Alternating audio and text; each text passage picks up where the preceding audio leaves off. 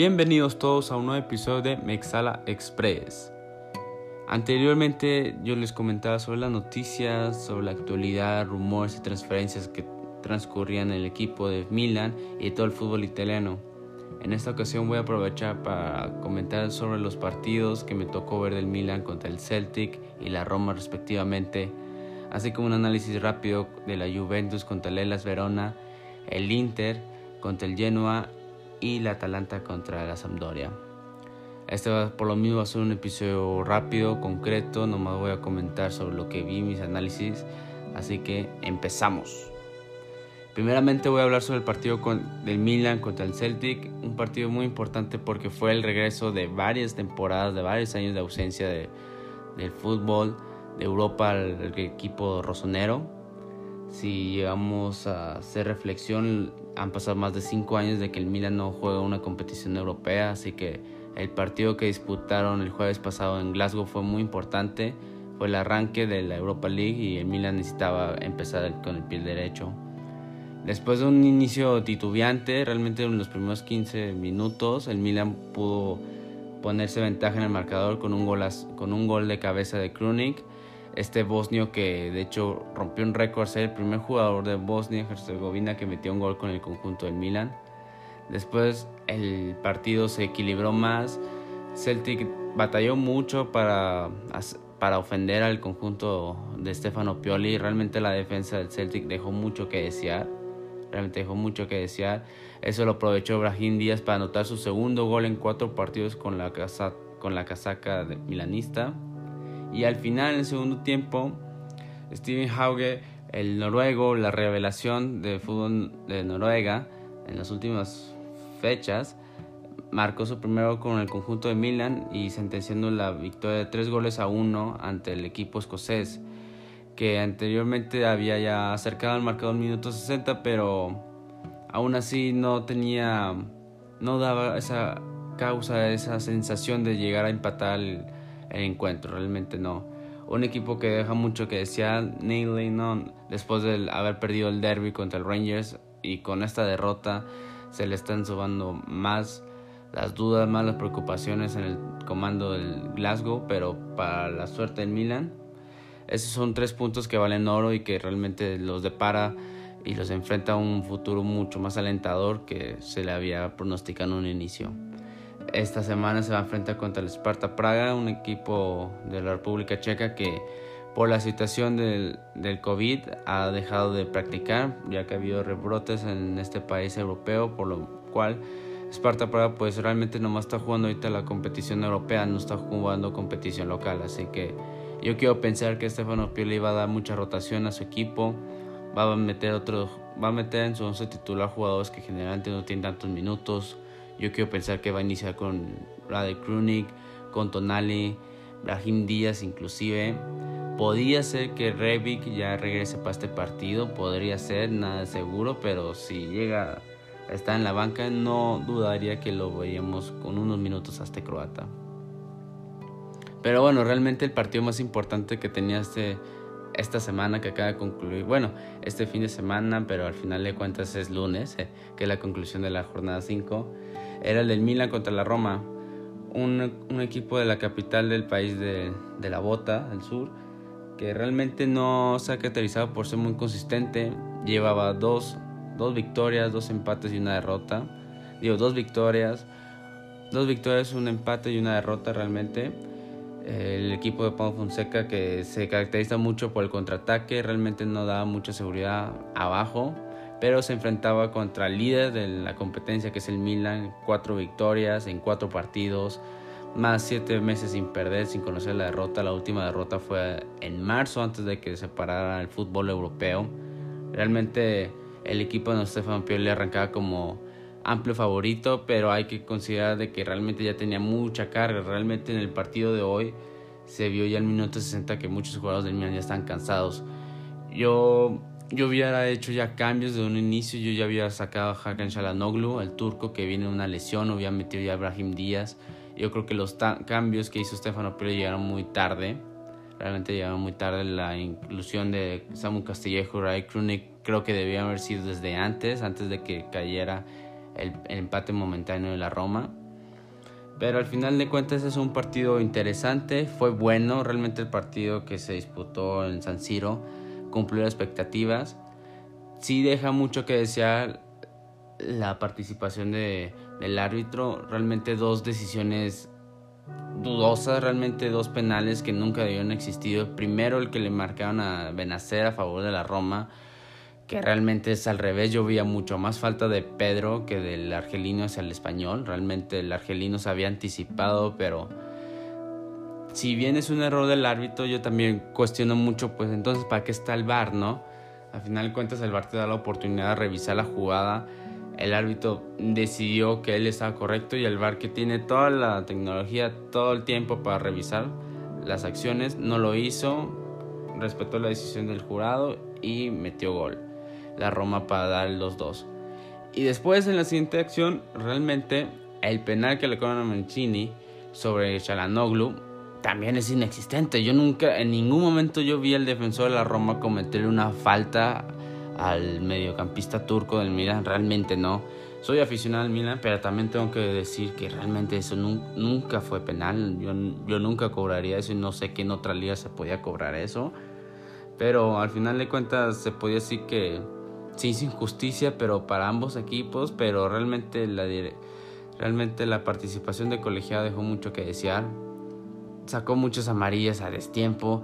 El partido estaba jugándose a un ritmo atractivo, dinámico, que realmente no era cortado, pero por la misma situación de que el árbitro como que quiso ser protagonista, ya los últimos 20 minutos se empezó a suciar, empezó a haber muchas faltas y el árbitro empezó a sacar las tarjetas amarillas realmente.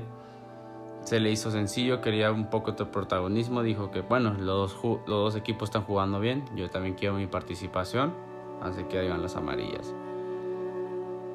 Realmente ahorita el Milan está demostrando una, una solidez que no se le veía mucho. Hay que reconocerle mucho el trabajo que ha hecho Stefano Pioli. Realmente le ha dado mucha solvencia, le ha dado mucha seguridad en la parte de, atrás. El medio campo, la pareja que se ha hecho, que sigue con Benacer, es fantástica, me encanta. Que sí es un, es un tanque, es un box-box perfecto, pero ya sin tanta responsabilidad en la ofensiva, sino más trabajo en la recuperación, en cubrir toda la cancha. Y Benacer ni que, ni que se diga. Él es la salida del equipo, él es el que maneja los tiempos y realmente la conducción que tiene el argelino, la visión que maneja en el, medio campo y la habilidad de abarcar tanto, a pesar de no ser un jugador tan alto, robusto, es de aplaudir. También la, la desincorporación, la mejoría de Alexis Makers ya, esa picardía que está mostrando Rafael Leo que antes no se le veía. Y claro, hay que subrayar mucho el liderazgo, esa mentalidad, ese fuerza león que tiene Zlatan Ibrahimovic, contagia a todo, contagia a todos. También punto a destacar es David Calabria, el lateral, perdón, el lateral del joven del Milan, que es producto de la cantera rosonera, que realmente Muchos no consideraban, realmente muchos veían ya una moneda de cambio para conseguir otro lateral, pero realmente David Calabria ha demostrado, ya tenía una solvencia, ya ha mostrado mucha mejoría en la parte defensiva especialmente. Ofensivamente está mostrando, pero todavía le falta mucho por crecer, pero defensivamente está mostrando mucha solidez realmente. El partido de hoy, Spinazzola nunca lo pudo superar, realmente nunca lo pudo superar también el derby Persic tampoco pudo con Calabria, o sea, hay que aplaudirle al joven al joven italiano que está haciendo bien las cosas y no por nada ya Mancini, el director técnico de la selección italiana ya lo ha visto, no por nada se ha ganado ya esos llamados, realmente. Así que ahorita pues ha sido un inicio, un comienzo de la temporada fantástica para el. Es líder por segunda jornada consecutiva Inclusive si perdía hoy, el, liderato no lo iba a perder. Todavía tiene dos puntos de ventaja sobre el Napoli, que es su siguiente, que es su escolta, perdón. De 15 puntos, Milan tiene 13, así que para mí se me hace un inicio espectacular, perfecto. Y no hay nada que recriminarle. Probablemente lo único que se le recrimina en este, en este partido es de que pudo haber sido más cambios, debió haber hecho más cambios, darle más rotación al equipo, pero yo creo que lo va a hacer en el partido del jueves contra el Sparta Praga. teniendo en consideración que este equipo checo pues no está jugando competición local, nomás está jugando la Europa League. Realmente se va a ver muy mermado. Así que pues ahorita Stefano Pioli yo digo que podía ya considerar darle una rotación, empezar a Dalot, inclusive empezar a Leo Duarte en la, en la central. Tata, Tata, Tatarunzano en la portería obviamente va a iniciar. O inclusive darle una oportunidad al hermano mayor de Gigi Donnarumma, Antonio, darle una oportunidad. Y en la media cancha, pues bueno, realmente hay mucha opción para elegir. Pueden meter a Tonali, Krunik, pueden meter a Brahim Díaz por Hakan Shalanoglu.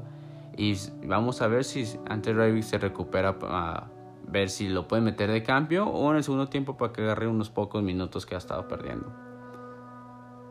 También este fin de semana se puede observar el partido entre Lelas Verona en su visita al Juve Stadium contra el equipo de Andrea Pirlo.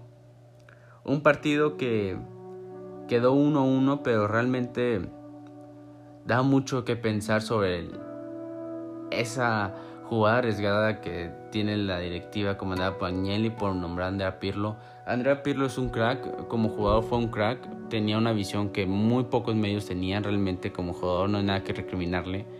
Pero como técnico, como todos, iba a tener un inicio un poco lento, pero haberle dado un equipo las riendas como la Juventus sin ninguna experiencia previa, pues realmente es tirar una moneda a ver qué cara te sale. Realmente ahorita la propuesta que tiene Pirlo le falta mucho trabajo, mucho trabajo. Ya se le ha visto contra Crotone y contra Leras Verona también se le ha visto. El equipo batalla mucho en la transacción. Es, muy vulnerable en el contraataque. No, no le ha tocado un equipo de envergadura del mismo nivel de la Juventus, ni en Europa ni en la competición local, pero yo quisiera ya verlo contra un, un equipo de mayor jerarquía, a ver cómo reacciona, a ver cómo se acomoda porque realmente tiene mucho, mucho jugador arriba, pero abajo y en la media cancha está muy desequilibrado. Realmente no le tengo tan, no le veo mucha fuerza, no le veo ese, ese estilo de juego que quiere implementar Pirlo. Arthur le da mucha solvencia en medio campo, realmente la calidad que tiene el brasileño se nota por mucho, le da mucha tranquilidad, mucha, mucha calma cuando pasa el balón a sus pies, pero yo espero mucho más todavía de Bentancur. Aaron Ramsey es un medio que a mí me gusta mucho eh, cuando está en el Arsenal, pero aquí en la Juventus ha quedado mucho por deber. Realmente, si lo quiere utilizar como el enganche, Pirlo, realmente yo creo que hay jugadores más interesantes. Inclusive yo podía probar Bernardes que, que Ramsey. O inclusive más Dybala, intentarlo en esa posición. Realmente el galés no, no le he visto eh, razones para seguir tomándolo en cuenta como jugador de, de 11 titular, pero las decisiones ahí están. Pirlo va a estar empezando apenas su carrera como técnico, pero realmente lo que ha mostrado ahorita, pues todavía le falta mucho camino por recorrer. Esperemos que la directiva de la Juventus tenga la paciencia y aguante estos tropiezos, porque realmente veo a la Juventus ahora más débil de lo que está el año pasado. Lo mismo puedo decir de el Inter con Antonio Conte. Antonio Conte en esta temporada, él ya tiene la obligación de ganar, realmente tiene la obligación de ganar ya un título. La, temporada pasada estaba, el Inter era un contendiente serio para la Juventus, pero realmente se desinfló, no cumplió las expectativas. En la final de la Europa League ni se diga, fue un fracaso, realmente fue una decepción. Y este mercado, pues el Inter sabía, primero había tenido una visión de contratar jugadores jóvenes, pero al final de cuentas la directiva le cedió la palabra a Antonio Conte y fueron por los jugadores que él quería. Sacó Diego Godín, pues trajo Hakimi, buscó a Arturo Vidal, se lo trajo, retuvo a Lautaro Martínez, retuvo a Lukaku y pues realmente lo que pidió Conte fue lo que se le otorgó y ahorita el equipo tiene que responder y Conte se le tiene que exigir a un entrenador que cobra ya 12 millones de euros por temporada, se le tiene que exigir que gane la, liga italiana, que llegue a los finales de la copa y la gane también y que tenga una mayor proyección y que tenga mayor participación en la Champions League. Hay que recordar esto, Antonio Conte en todas sus etapas anteriores, no nomás como en el Inter, sino también con el Chelsea, con la Juventus, nunca pudo hacer un papel destacado en la Champions League, nunca. Realmente, de hecho, inclusive en varias ocasiones quedó en, fase de grupo. Realmente la competición europea Antonio Conte no se le da, competiciones coperas no se le da. Lo ha, lo ha demostrado en su, trayectoria como técnico. Es un excelente técnico de temporada larga, lo que significa de la Serie A o de Barclays.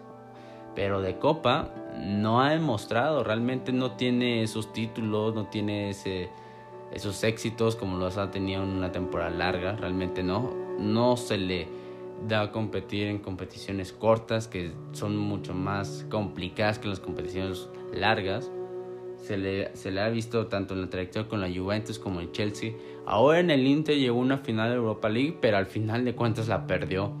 Vamos a dejar de un lado que Sevilla es un monstruo en Europa League, pero al final de cuentas tú tienes un estás estás dirigiendo un equipo como el Inter, mínimo demuestra más en la final. Realmente la final del Inter contra la Sevilla, el equipo Nerrosuro se vio muy ansioso, se le, le faltó mucha experiencia, esa garra, esos colmillos, ese colmillo que tiene el equipo, pero bueno, esta es la hora de la verdad, realmente ya no tiene ya no tiene error, ya no tiene margen de error Antonio Conte, tiene que ganar algo con todo lo que se le ha invertido, con lo que, con lo que cobra también. Hoy el Inter tiene que ganar la, la liga italiana, de sí o sí. Si no, es un fracaso o es mayor fracaso que el de la temporada pasada. Y el partido para mí de la jornada, de este fin de semana, porque para mí el primero fue el de Milan-Roma, hasta los tres goles ahí lo apuntan, seis goles en ese partido, pero también un aplauso para el partido que nos regalaron el Atalanta Sampdoria.